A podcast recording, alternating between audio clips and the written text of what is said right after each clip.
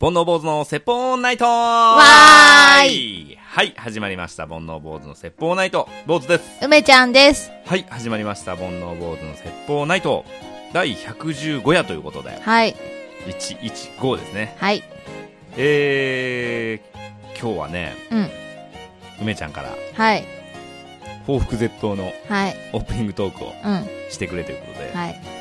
えー、報復絶倒かどうかはわからないんですけど、うん。僕が、あの、ちょっとクスッと笑った話しますね。自分が笑った話なのね。はい。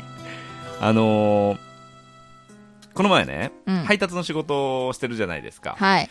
で、えっと、夜の六本木に、あのーいたんですよ、僕は。はい。夜の六本木ね。うんまあ、ギラついたイメージでしょ。うんまあ、その通りなんだけど、うんで、とある飲食店というか、まあ、えーカフェ、カフェ。うん。ちょっとこう、お高い感じのうん。カフェみたいなところに、荷物を引き取りに行きまして、はいはい。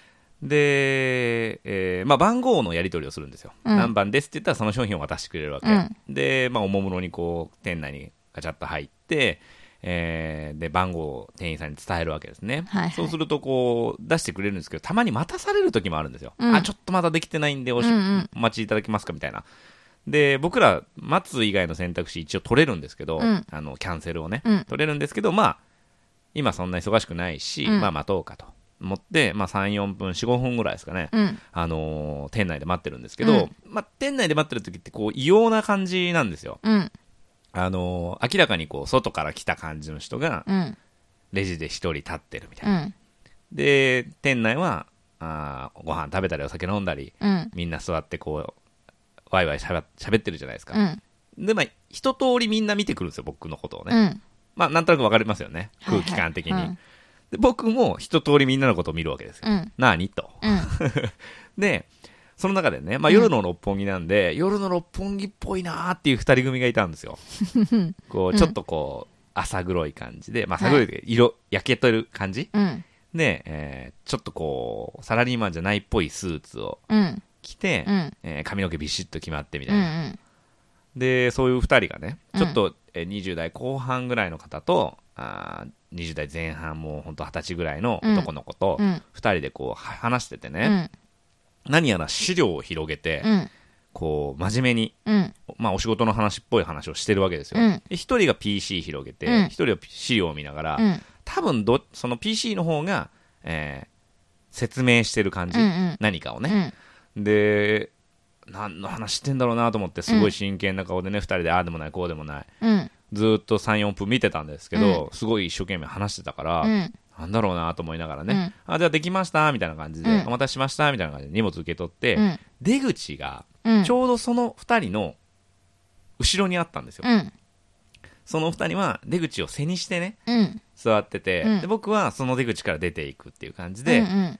あのちょうど PC がね、うん。あのー、2人が見えるような角度にあって、うん出口を通ると、その僕 PC の画面も見れるような感うん。うじん。の角度に置いてあったかはいら、はい。ちょっと覗いちゃおうかなみたいうん。う。なん感じで、うん。あの、じゃあありがとうございますって荷物受け取って、うんカバンに詰めて、いざね、あのーその人たちの近くを通るときに、うんチラッて覗き込んだんですよ。うん。そしたら、書いてあった文字が、うんガールズバーとキャバクラの違いって書いてあって、なんか多分、そういう仕事の人なんだと思う。だから多なる分、一人がうんその経営者うかん従業員で、うんもう一人の人が、えっと、今から働くボーイさんうん。うん。で、多分、これはやっていいよ、これはやっちゃダメだよっていうのをあるね。うん。説明してたんじゃないかなと思って、うんうんそう、それで、その、なんて言うんだっけ、パワーポイントみたいなのでさ、その資料を作ってたわけ。うんいや、これ資料、見たいなぁと思って、 ちょっと気になったっていう話です。なるほどね。はい。ありますね。横に座っちゃったらキャバクラで。キャバクラねうん風営法だっけ。そうなんだ。うんそうそうそう。うんうんなんかでもその資料を作るぐらいのね、うん。話なんだと思って。そうですよ。だってね、そこを犯してしまったら、そういうことか。うんなるほどね。お店がちょっと危ないかもしれないし。なるほどね。へえ。いや、まあ、その真剣にね、話してたんで、うん。何の話かと思ったら、はい。ガールズバーとキャバクラの違いについてね、なるほど語っね。てましたね。報復絶 倒ですね。おいおいおい 振りが悪い、振りが。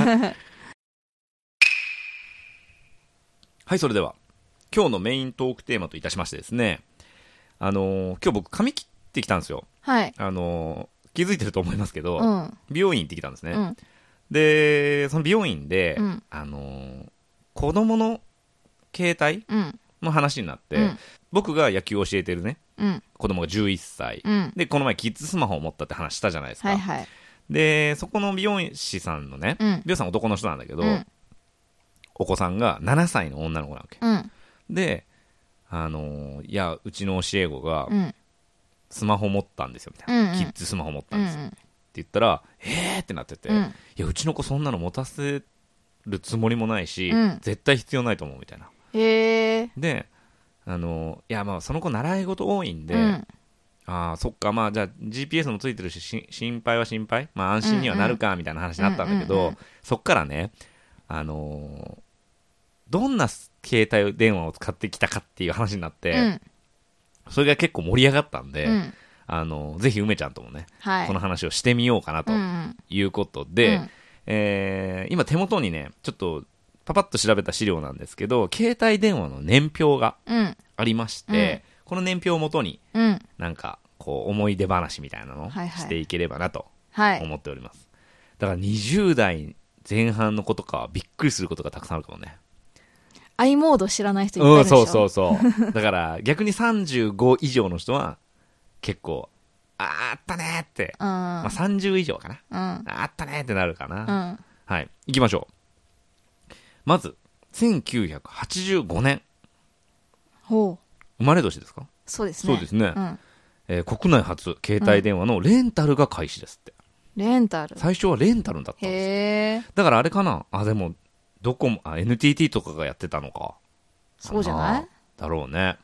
で、えっと、翌々年、えー1987年うん。に、えー移動、IDO、移動あったね。関西セルラーなどが設立。うん。うん。えー91年 NTT がムーバを発売。ああ。うちのね、えー、坊主家のうん最初の携帯は、当時保険の営業マンだった母親だったんですけど、うん母親はね、ムーバー使ってました。ムーバでかかったねへ。ー今考えたら。ー。うーん。あ羊羹ぐらいの大きさだったの ね。評価 どんな羊羹って。いや、なんかだから、その本当に 細長くてうん四角くてっていうイメージだな、最初。でもあれだよね。最初は肩から吊るしてたんだよね。そうだね。あの、平野ノラがやあ、ってそうるみただいでしそょうだ。。そうそう。あれはさすがに見たことないけど、うん。そう。で、それね、さっき、ちょっと調べたんですけど、えっとね、3キロぐらいあったらしいです。ああ、しかもめっちゃ高いんだよね。そうそうう。ん。そう。うん。そうだよ。懐かしいね。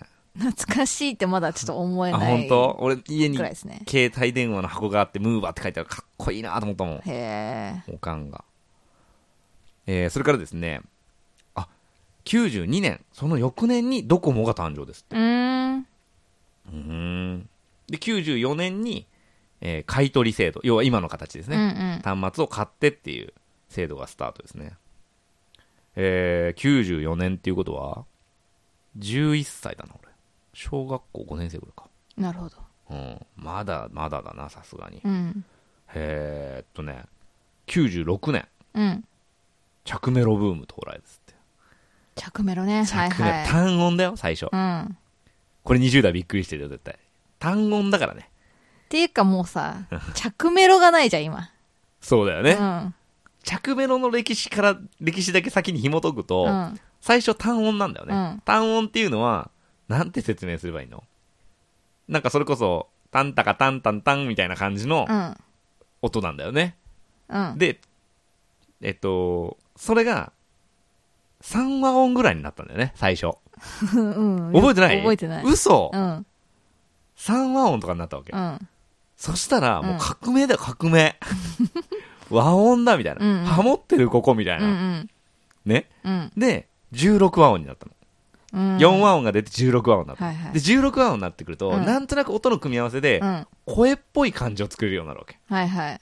で当時は、うん携帯電話にうん。着メロ作るモードついてたんだから。それは覚えてる。覚えてるうん音符をさ、自分でつけてさ、メロディー作るね。うんで、俺好きな歌とか作ろうとしたもん。うん。うーん。全。然もう、あの、めちゃくちゃ時間かかるかうらん、やめたけど、うんうん。そうそう、曲、好きな曲がなかったから、着メロに。うんうんそう、懐かしい。ダウンロードとか当然ないですからね、まだ。そうだよね。ううんん。はで、着メロになって、うんとうとう着歌が出たんだよ。いはい。歌が流せるようになってね。で、みんな好きな曲、ね、うん。設定してたもんね。してたね。しかも、有料だよね。一曲。あ、そうだっけ、うん落とすのに買うんだっけうんだったと思う。へえ、今さ、着信音なんて聞くことほぼなくないみんな一緒じゃん。あ、そうだよね。着信音っていうのかな、あれ。ディリリリリリスマホみのたいな。あと、ブンみたいなね。うん。うん。びっくりするだろうな。嫌だよね。なんかさ、 おもむろに浜崎あゆみとか流れちゃうのとか嫌だよね。今、着歌があっても、うん多分設定しないと思う設。定しないうねん。恥ずかしい。普通の音でいいね、うん。でも当時はそういうのがあったんだよな。あゆ多かったよ。多かったね。うん。だだって全盛期じゃん。あゆそうもだ。ね。 そうだ。あ、ここ書いてありました。着歌はですね、2002年だそうです。うん。私が、中3、中、あ、高1か2002年。な。うん。じゃあ俺高3も。あ、そうだ。大学入学した年だもん、2002年って。へえ。そ、ちなみにその翌年。うん。あ、ちょっと戻りますね。で、えー、着メロブームが来て、97年、うん。 j フォン誕生。僕、j フォンでした。ジェイフォンね。うんはい。と同時に、ドコモがメールサービスを開始ですって。おーおここまでメールなかったんだ。今まで何何してたの 電話だよ。嘘え、そうだよ。だって97年だよ。あ、97う年、ん。そうなんだ。うん。だから文字のやりとりはポケベルだよ。あー、もうポケベルはないもん。全く通ってない。通ってない。俺はねあの家の電話から友達に「おやすみ」とか文字送ってた、へえ。ポケベルって多分20代の方しか知らないと思うんですけど、ううんん。とね、今のスマホよりちょっと小さいぐらいの端末があるんですようん。それをよくサラリーマンはベルトにつけてたんですけどあってで、えー番号が設定されてて、うでそれこそ090みたいな番号が設定されててそれを押すと、えーメッセージをどうぞっていうアナウンスが流れて、うんうん。そこに自分の携帯番号、要はここにかけてくださいっていう番号を入れるサービスなんだうよんうね。ん。そうすると相手に、相手の端末に数字が表示されて、うんその人は公衆電話から折り返すっていうのうんうが、ん。ポケベルの最初の使い方だったんだけど、うんうんそれが文字を送れるようになったわけ。うんうん。どうやるかっていうと、えー、まず固定電話ないし、うんえー公衆電話から、うんそのポケベル番号を押して、で、メッセージをどうぞって言われたら、うんあの、キーボードの中のう、ん米に、米にを押すんだよね。うんうんあ、知らない知らない知らない嘘、米に米にって押すと、うん文字入力モードになるわけう。んで、1、1って押したら、あ。うん1、2って押したら、い。うんで、2、1とかだと、か。うんっていう、羅列、数字の羅列なわけう。んだからそれで、15で O だから、うんピッピッピッピみたいな感じで、一文字、二桁の数字うん入れていくとうん、相手の方には、文字となっていくわけ。っへえていうのがポケベル。めんどくさいねめちゃめちゃめんどくさい。ちなみに、携帯電話最初出た頃、うんポケベル入力ってあったんだよ。なんかねそれは友達のお姉ちゃんとかが言ってた気がするえー、あー全然共感してない、進も でもあの広末がうんタコ公演でやってた CM がポケベルだよねう。あ、そうなんうだ。んタコ公演のタコの滑り台が一周で滑る CM 有名な CM いやー、ごめんながさいポ。ケベルだと思うんだよねえー。全然通ってないんですねまあ僕らよりもちょっと上なんだよね、ポケベル世代って。うあんあーはい。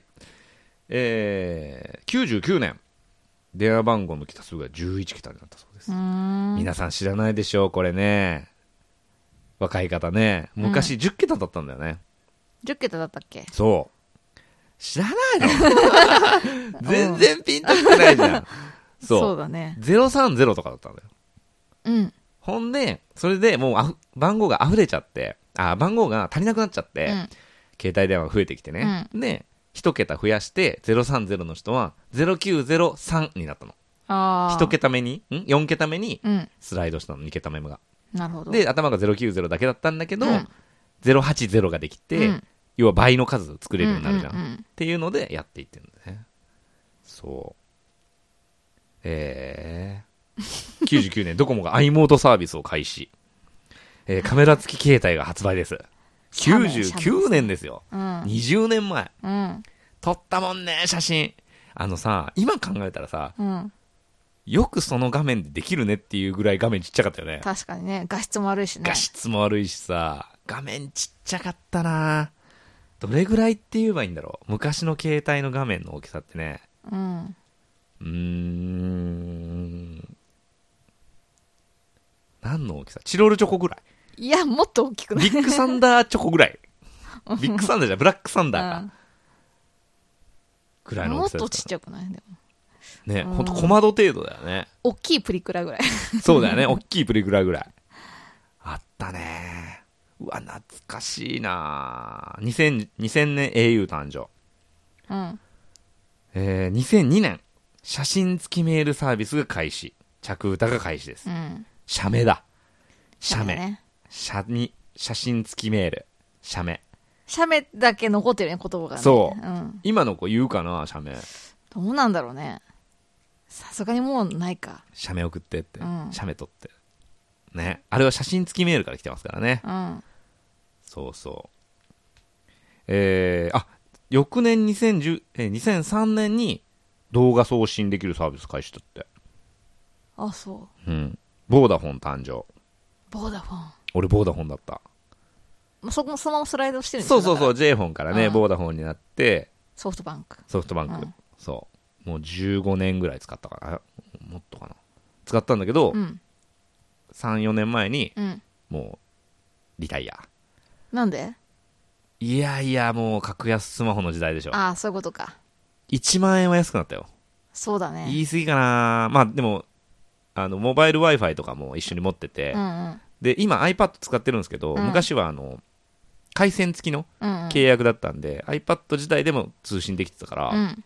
要は端末3つ持ってたのよ、うん。 2万ぐらい払ってたもんねうん。端末代もあったしそうそれが今5000円ぐらいだからじゃあ、大手3社の中では、ねうんソフトバンクのだけ僕ですか、うん使ったのですかうん、後にも先にもないだからドコモンだったこと一回もないし、へーあそうなんだ au だったことも一回もないへえ。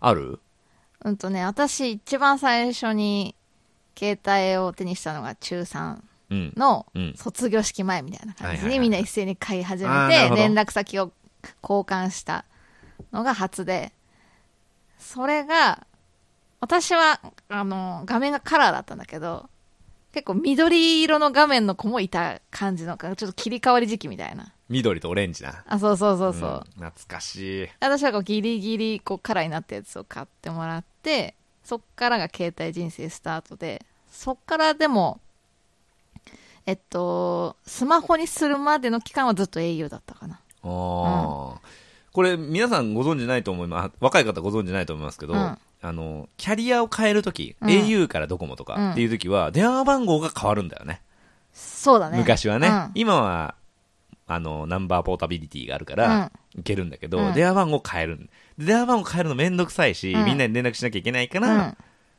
携帯変えないっていう人多かったもんね、うん昔メール打ってたもんね携帯変わりましたよろしくお願いします何々みたいなあったあったあったよねアドレス変わりましたあーアドレス変わりました彼氏の名前がまた変わったみたいななあそうそうそうそうおったよな懐かしいグッバイマイラブになってる人いたよもうそれにしときなよずっと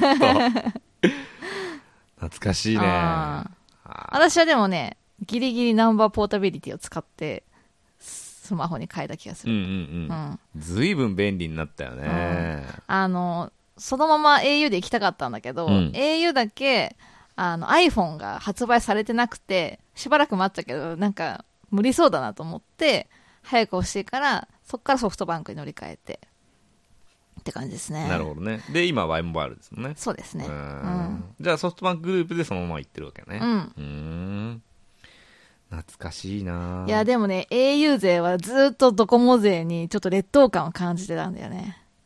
いや、どこもやっぱ、ね、今でこそ、わかんない、遜色ないのかもしれないけど、昔はどこもしか繋がんない場所いっぱいあったからね。うん。しかもなんかさ、ドコモはかっこいい感じがちょっとはいわかる。あったよね。あの、絵文字。絵文字にすごい憧れ。あったたね au の絵文字はなんかちょっとダサくて。うんうん。はあの、いわゆるあの、2個だけの、 いはいはい。懐かしい。あれにすごい憧れてましたね。あいいうん。うね。ん。最弱だったでしょそうそうう。だから、持っ俺てる人あんは、まりいなかったよ。そうそう、だから俺は、その、みんなが使ってないから、うん。すごい良かったの、俺は。。あそううん、なんかそういう時期だったから。うん。多感な、うん。はい高校時代って。はい。俺 J 本だけど、みたいな。みんなどこまでしょ、どうせ、みたいうな。んうん。そういうの嫌なん だよね、みたいな。文字のやり取りとか昔できなかったんだよね。他社だと。面白でいね。きああ。ないんで、ショートメッセセージっていう機能がもともとないから、昔は。ーだから、ドコモ同士は i メールだっけうん。なんかあってうん、で、えー J 本はスカイメールっていうのがあったのうんうん。それでメールやり取りする。だから J 本同士だと仲良くなりやすかったんだよねなるほどね。うん。すごい時代だな。あとさ、連絡先の交換の、あの、あれもあるじゃん。歴史もあはいるじはゃいん。はい。あの赤外線最初はだから090って言うしかあなあー、いじゃそんうそうそうでそう。み存んな在しないもんね。みんな電話帳にそねうんうん。保存すんだよね、電話番号でしかやり取りできないから、でそう赤外線うん。うん。赤外線の受信と発信がついてて、うん携帯電話自体に、うんうんこれをピピってやり取りすると、うん勝手に登録できるみたいなねあったあった。懐かしいね、うん赤外線するみたいな、うん。あとフルフルねフルフルあった。フルフルだいぶ最近うか、ん。そうだよなあれ、フルフルってスマホあ、違うフルフルってなんだっけフルフルはフルフルしてたよね。そうそう、フルフル。今でもできるよね。LINE の交うんうんうん換、フルフルできるよね。そうそう。なんか近くの人とフルフルすると、うん。電話番号が行き来するっていううねん。。知らない人がたまに入る。誰みたいな懐かしいですね。あれ、パカパカ使ったパカパカスタートなんですよね。パカパカスタート。うんあ、結構クロートだ ね。クロストレートスタートじゃないんだ。うん。あ、そう。うんじゃあ画面でかかったの、最初から。そうそあれ、最初つ、パカパカ使うとう。さ、うん。使えなくない他の、そのストレート型。ストレートには行かなかったね、だから。え、ずっとパカパカスマホの前までは。あ、そう。うん。へえ。あのーパカパカのさ、うん。端っこパチッと押すとさ、開くやつあったでしょ。うん。あれ俺好きだった。あれしか使って ない。シャープだったかな。うん。あれしか使ってなかった。あとさ、くるくるピッピ知ってる知らない。えー、くるくるピッピ知ら ないあのーなんていうのえっとね、本体、まあこれストレートなんだけど、うんうんストレート型で、本体の左側、うん。右手で持った時に、右の人差し指側に、ダイヤルがあるわけ。うん。それをくるくるくるって回すと、なんていうの、その、えーリール、画面がリールして、うんリールススクロールして、うんうん。で、ポチって押し込むとうん。選択されるの。へえ。だからこう、下ボタンをさ、連打しなきゃいけなかったじゃん、はいはいはい。当時。うんうん。そうじゃなくて、くるくるくるってやるから、うんちょっとかっこいいみたいな。あ、そう。ソニーだったかうな。ーくん。るくるピッピ、懐かしいくるくるピッピ使ってそんなた。名前だったんだ。なんかね、えっ、と、CM で、くるくるピッピっていうので、うん。あのーやってたの CM あそうあとさあれいたでしょあのー昔アンテナついてたじゃんうん。あれさ付け替えてる人いたでしょえー、いえたー、しなかった埼玉、うんいたよ3倍4倍ぐらいの長さにできるよダサ い。関係あんのかね、長さってね。絶対関係ない、うんだってあったら今にもついてるはずもんそうだよねんとかあの先っぽだけさうん。なキャラクターみたいなのあつっけたてあるっ人あた。それはあったね。とストラップあったよねストラップね。シノラーが当時さ、うん篠原うん。巴、えうん。がさ、うんすっごいつけててうね、ん。有名だったよね。あの文化はでも確かに可愛かったな。ね、うん。どんなのつけ、お揃いじゃないそれみたいうんうな。ん。あと首からぶら下げるようにしてたりとかうね。んうん。懐かしい。確かその頃ね、ベッキーが人形みたいなのつけてなかった。はいはい。あったよね、うん明らかにスマホよりでかい人形をつけて、うんうん懐かしいつけましたストラップつけましたねでつけもたそんなにジャラジャラはしなかったかもあなあ俺もだな、あとはえ待ち受け画面ととかも結構こだわって何にしてたの何にしたかな穴水とかにしたんじゃなういわー時代 わかるうん、ちょっとブランドの、わうん、そう i モードでダウンロードしてなそうあー懐かしいやばいねこれ全然進まない まだスマホ出てきてないんですけどえー、はい2004年お財布携帯スタートあ2005年ワンセグチューナー搭載端末ああ、テレビだテねレビ見れるやつ、うんうんあったね、うん今もあんのかな iPhone はさワンセグつけなかったんだよねあ、そうなんだ。一回もついてないんうだよん。で俺ワンセグ見たいがために iPhone から一回浮気しかけたんだようんうん。しなかったんだけど、そう。ワンセグって、あの、デジタル放送になった時に、えっと、ちょっと画質荒いんだけど、うん携帯とかでも見れる、うん。あのサービスがああったんだよね。うんうんあるのかな、今でも。で、携帯で、それこそアンテナ伸ばして、うんテレビが見れるっていうのがあったんだようね。ん普通に見てたよね。普通に見てたよね。外出先でね、うん野球とか見てたよ、俺う。んなんでスマホで今ないのかあるんじゃんなあるのかなわかんない。iPhone はないから、ね、二人とも iPhone だから、うんピンとこないけど。ああ、2007年。アップル。初代 iPhone 発表。うん。 2007年だって。 13年前。へえ。あ、で、2008年にソフトバンクが初めて日本で発売。うん。翌年ね。で、2009年、アンドロイド。はいはい。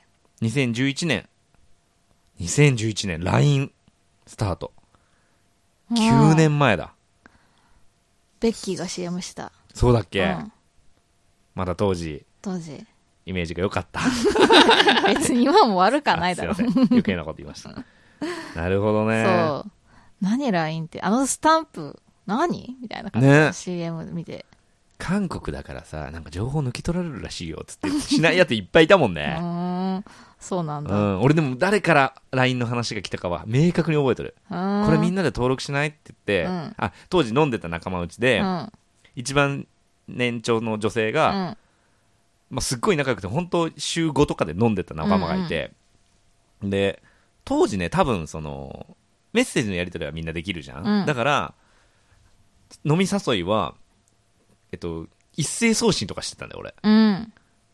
うんうん。でしょうん。で、誰かからは帰ってきたけど、誰かから帰ってきてないみたいなのになってて、うんうん。で、LINE が始まって、みんなといっぺんにやり取りできるようになったんだよね。そうそう。それまでどうやってやり取りしてたんだよぐらい便利だよね。センター問い合わせしてましたよ。懐かしいドコモね。ドコモでしょえ、だけだと思うよ。いや、そうでも私もしてたから。 au? うん。センター問い合わせって名前じゃないとそう思そううけそう。そど。うそうなんだよ、ん。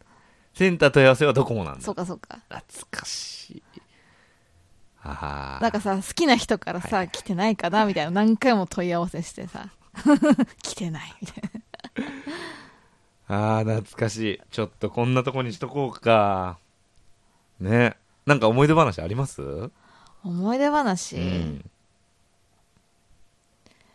なんすかね。スマホになってからもうなんか最近ってイメージだからさ。スマホがでしょうんそうだよね。そこになんかこう、あったあったみたいのはあんまりないんですけど。うん。やっぱそれ以前だよね。うん。でも、めちゃくちゃ好きだったのが、言ってわかんのかなあのね、au のメディアスキンってやつがあって、これこれ。えこれパカパカなんだけど、うん。パカってしたところに、うんあのー押しボタンはないの。普通ね、パカパカって、あの、折れてて、片方が画面で、そうそ片う方そうに、その天気というかね、うんうん1から10、0、あ、1から0が並んでるみたいな感じだけど、そこにないんだ。ない。だから、実質、うん。なんだ折れ、折れない携帯。はいはいはいはいなんだけど、うん。あそなんかね、そこのカバーみたいな感じで、うん。で、そのカバーを閉めるとう、ん。なんか真四角みたいな。はいはいはい。あ、なるほどね。そうそう、あのなんかり、こう、丸みを帯びてない感じが、えうんすごいかっこいいなと思って。どうやって文字入力するのあ普通に、あるある。なんていうそこにはないけどのあ、そうそう。ストレート携帯っぽいんだけど、カバーがパカッと開くって感じなんだけど、へそれがすごい好きだったーね。気に入ってたんだ、うんもう一回名前教えてへメディアスキン。え、これ共感してる人おるかな いつ頃使ってたのこれあ、でも、社会人になってからかな。うわ専門学生から社会人にななってたのかな。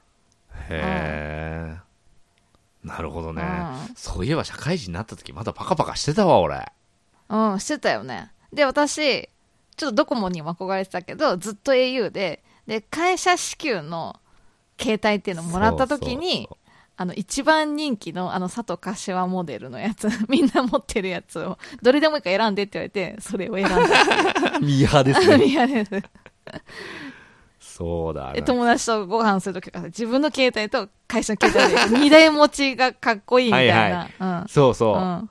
二台持ちかっこよかったんだよね、俺も会社支給じゃなくて、うんえっと、基本料金だけ自分で払ったら、うん通話料金は会社が持ってくれるっていう電話があったわけ、うんうん今考えたらさ基本料金も持てよって話なんだうけん。ど、うん。でその後に会社から会、えー携帯が支給されるんだけど、うんその時3台になったからね一瞬へだえ。から自分携帯、うんうん今までの自分の会社用の携帯、うんうん。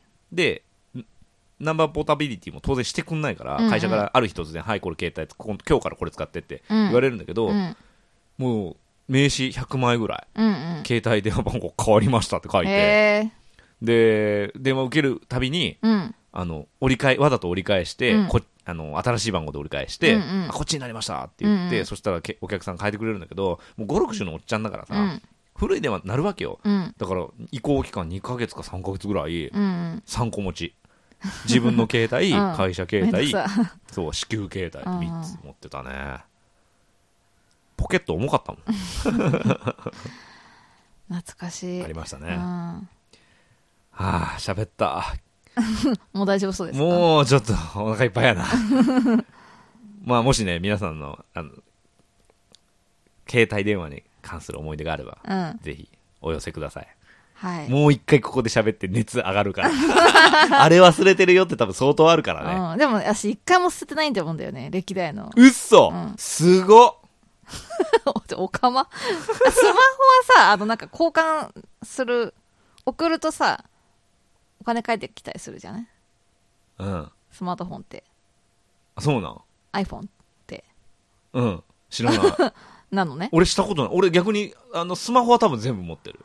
だから、うんもう送っちゃってるから、うん iPhone はないんだけど歴代のパカパカはね実家と自分でも持ってると思うちょっと充電して見てみなよ。充電できんのかなできんじゃん。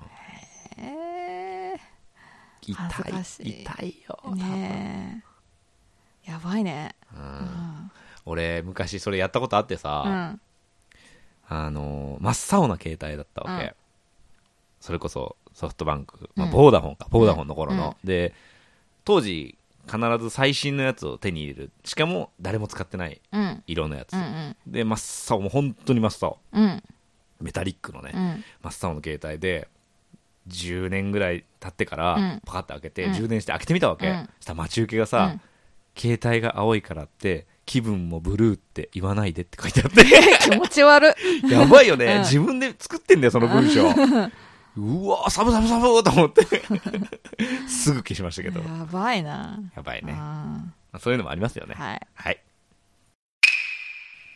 はい、今日もこのコーナーで締めていきましょう。梅ちゃんの勝手に星座占いわーいわーはい、このコーナーは梅ちゃんが勝手に星座占いして、いいものとか、いい場所とかはい言いますんで、はい一気中してくださいということで、はいいきましょう。今日の1位の星座は、ババンおおやった双子座ですあ、忖度そんたくんそんたくん忖度ん した双子座ですね。梅ちゃんですね。はいはい。ラッキーアイテムは、ババンジグソーパズルあーですジグソーパズルね。まやらた、ないなまたね、うん今コロナがね、うん増えてきましたからね。在宅、在宅で。在宅でね真っ白なやつだったらつらいこんなにちょっとさ精神がピリピリしてる世の中でもっとピリピリしちゃうじゃそうだね何が楽しいんか分からんよな真っ白なやつなんてなんねなんか宇宙飛行士になる試験であるらしいけど ねえなる気はないからなあそっか大丈夫大丈夫ラッキープレイスは、ババン。